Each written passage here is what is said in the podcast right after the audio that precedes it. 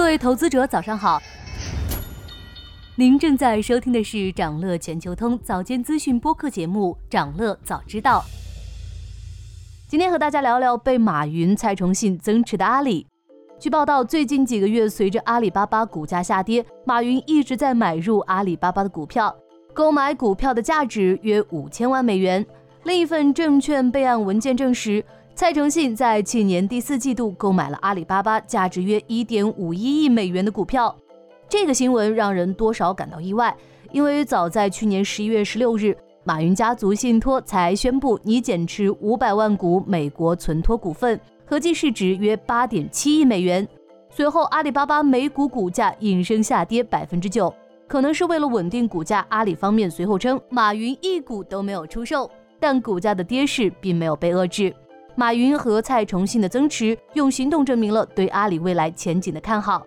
这条消息提振了市场对阿里股价的信心。结合整个中概股的上涨，一月二十三日，阿里巴巴每股股价单日上涨接近百分之八。抛开马云和蔡崇信的增持不谈，二零二三年阿里巴巴在回购自家股票上花了九十五亿美元，是回购力度最大的中国互联网公司。但是回购和创始人增持可能都很难帮阿里的股票打开长期的上行通道。从二零二三年三季度财报看，营收达到了两千二百四十九亿人民币，同比增长百分之九；经调整净利润为四百零二亿人民币，同比增长百分之十九。在全球经济复杂多变的背景下，这份财报看起来不算太差。但是对阿里这种互联网巨头而言，市场的要求也会相对更高一些。另外，在拼多多这个别人家的孩子衬托下，阿里的这份财报还是会令一些投资者失望。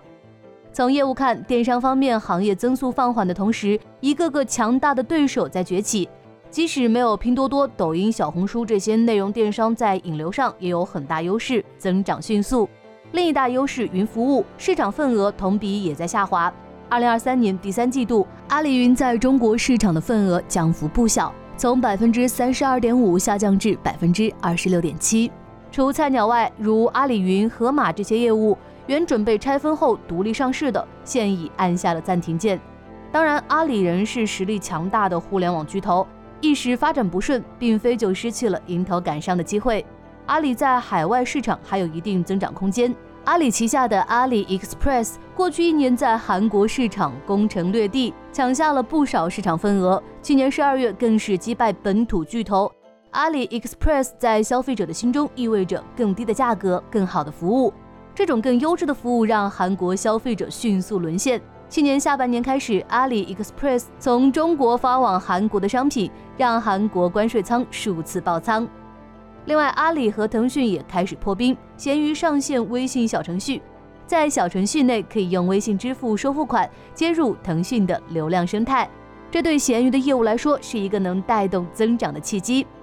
阿里是一家老牌的互联网巨头，发展至今，阿里需要的是能带来业绩增长的新故事。单凭韩国市场和与腾讯合作，对阿里业绩的推动还不够。